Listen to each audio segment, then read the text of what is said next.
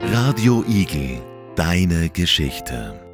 Four days in London. I am Hannah and I spent four days exploring the city of London with my father. And now I'm excited to share my experience with you. Hello, Hannah. What was the best moment in London for you? I think one of the best moments was when we were at the Borough Market, which is a famous market for various things to buy, most of them to eat. And we were trying first time in London fish and chips. Do you remember how they were? Yes, the fish and chips there was really good. And what was one of the best moments for you? The best moment were maybe the aquarium.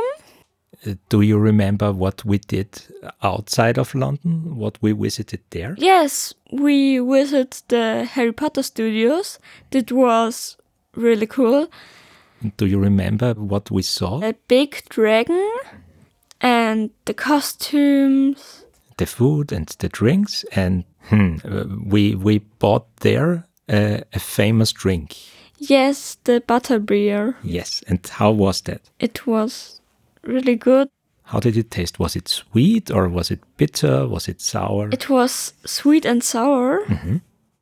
and we also saw the the miniature tours from from the different Harry Potter movies Yes. and the film sets, and we could watch a little bit behind the camera. Yes, and we can see the makeup videos.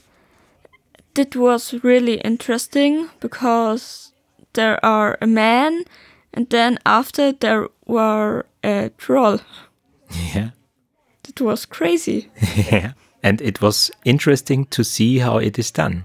Yes. uh, which steps are needed uh, to get a normal human being like you and me to a, a, f- a movie character.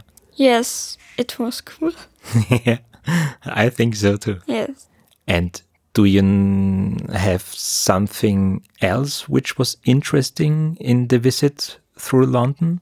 Some maybe famous places where we went? Buckingham Palace. That was really cool. But there are a lot of people. Yeah.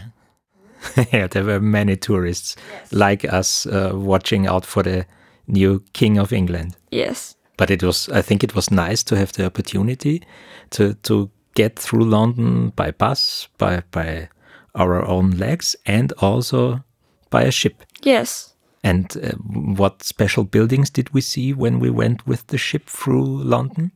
Tower Bridge. the Tower Bridge, yes, the Shard. That's Yeah. that's a really really high building in London. And we also saw driving by the. London Eye, and we can see the Big Ben. Could you explain what Big Ben is? Big Ben is a clock tower.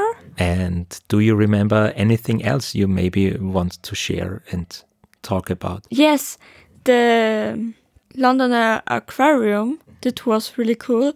There are a lot of sharks and fish. And also some some selfie penguins Yes. to take a photo with. There was our baby penguin. Mm-hmm.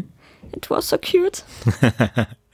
then I think we say goodbye. Thank you for taking part in our journey. Radio Igel. Radio Igel, deine Geschichte.